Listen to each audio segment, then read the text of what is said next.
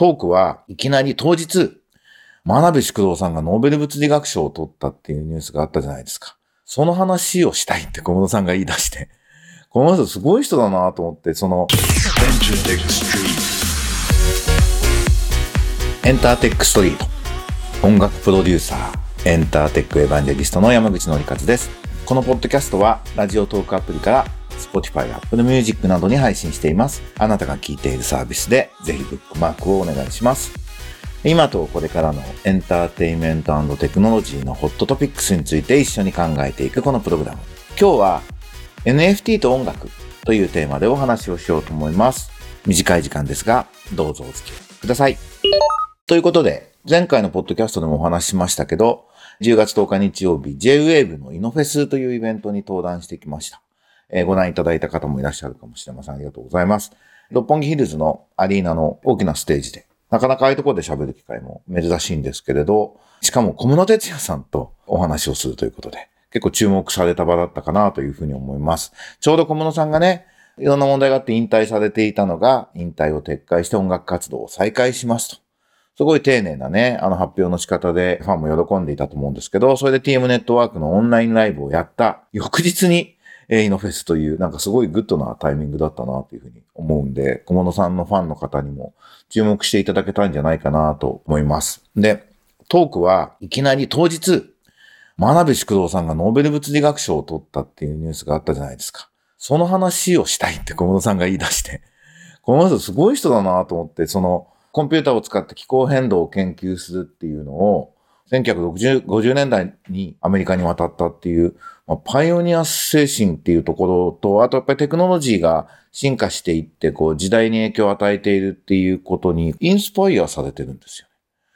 真鍋さんのノーベル物理学賞受賞にインスパイアされてる音楽家ってなかなかいないと思うんで、僕その場でも言ったんですけど、この知性はすごいことだなと思いました。で、まあ、時間もなかったんで、そんなに NFT を掘り下げるというよりは、こんなことですよねという概要をお話しして、で、そのまま小室さんはステージの後ろにある、僕らが座ってるとこの後ろに機材がセッティングしてあって、そこに映られてライブをやって、非常に素晴らしかったと思います。あの、動画をあらかじめ用意していて、それに合わせて音楽ももうすでに作ってあるバージョンがあったり、それに重ねたり、3パターンぐらい当時その場で、まあ、即興的に演奏したっていう。で、それを NFT 作品としてドットミューラという僕らスタジオエントレで作るマーケットで販売していただくと、出品して販売していただくっていう立て付けでやらせてもらったんですけど、非常に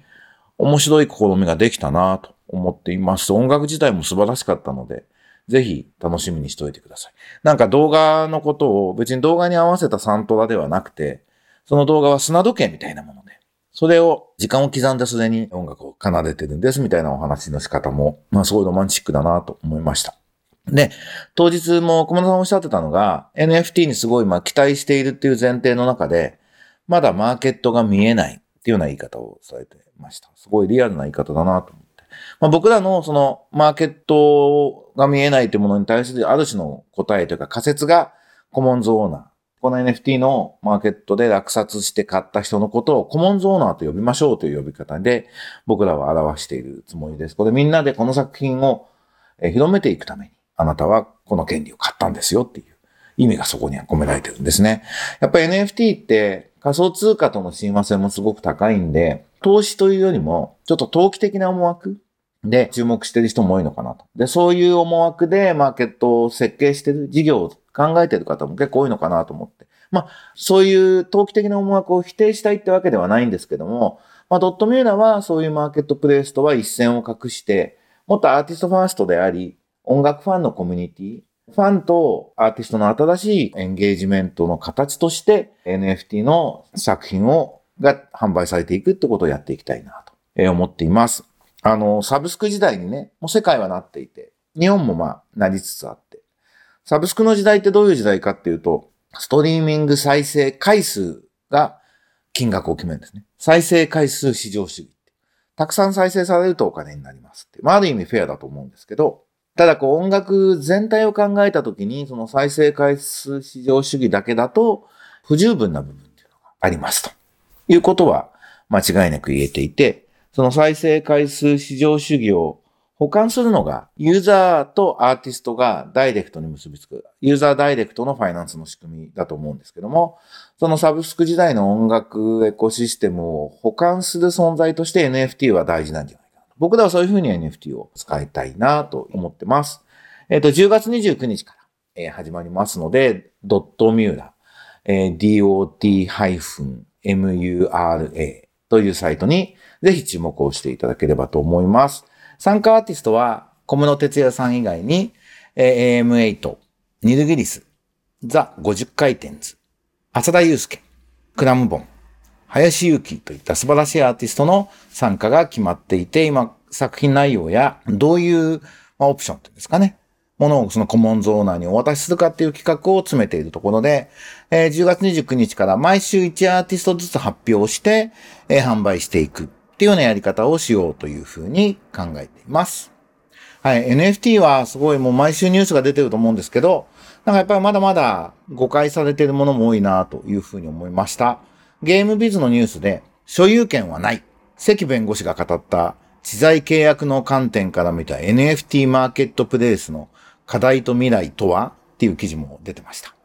で、この所有権はないみたいな、こう、見出しの断言がすごい気になって、まあ中身よく読むと、もちろん、あの、間違ったことは全然言ってないんですけど、まあ弁護士の方って、日本のエンタメロイヤーって実業のことを分かってる人すごい少ないんですよね。ビジネスがどうなってるか。特に音楽周りだと、著作権だったり、その業界監修みたいなことも分かってなくちゃいけないので、そこが分かってない方も多いので、法律家の発言をなんかどっかだけ切り取ってね、それが一人歩きするのは非常に危険だなというふうに思います。まあ、この記事の場合、記者がやっぱその辺が分かって知識が足らないのかな、分かってないのかなという気がします。まあ、NFT っていうのは、ブロックチェーンを使った認証の手法、契約の仕方が紙に書いて判子押して公証人役場に届けてっていうようなことをしなくても、ブロックチェーンの分散型の仕組みの中で透明性のある、そして直せない、不正があったらわかる形にできるっていう新しいテクノロジーの方法なんで、それを活用しましょう。ノンファンジブルトークンとして活用しましょうってことなんですね。なんで契約内容っていうのは、コンテンツ所有者とプラットフォーマー、その売られる場所のプラットフォーマーが、えっと、ルールを決めて、それにのっとってそれを了解して参加して買うってことになるっていうのが基本的な考え方なんですね。だから NFT だからこうであるべきとか、こうじゃなきゃダメとかっていうのは、まあ、ありません。ってことを、その基本を皆さんご理解いただけるというのかなというふうに思います。まあ、スタジオエントレでは、のノートで NFT のことはいろんなテーマを決めて、NFT と芸能とか NFT と資金調達とかいろんなマガジンを、で記事を書いてますので、ぜひチェックしてください。ドットミューラーとしても、えー、ノートを始めて、定期的に情報、こういう作品にはこういう意味があるんですよ、みたいなこともやっていこうかなというふうに思っていて、先ほどもお話したように、ユーザーダイレクトファイナンスの一つとしてアーティストと音楽ファンのためのコミュニティみたいなところにドットミューラー育てていけたらいいなと思ってますので、ぜひ皆さん応援していただけるとありがたいです。ということで、エンターテックエヴァンジェリスト山口のりかずのエンターテックストリート。今週は NFT と音楽のお話。私がイノフェスで小室さんとお話ししてきましたよと報告をさせていただきました。ちょうど浅田祐介が JSPA という新日本シンセサイザープログラマー協会の今彼理事なんですけど、その出品をやってて、イノフェスに来ていて、六本木ヒルズにいて、見てくれたみたいで終わった後、山口さん髪型かっこいいけど、全然毒吐かないからつまんなかったっていう さすが古い友人だけに鋭い指摘をいただいたんですが、まああのちょっとね、ポライトに分かりやすく、ゆっくり喋るっていうね。大人の山口のキャラ編も、えー、お見せできたかなというふうに思っております。ということで、このエンターテックストリートも大人だったり、時々毒吐いたりしながら続けていこうと思いますので、皆さんよろしくお願いします。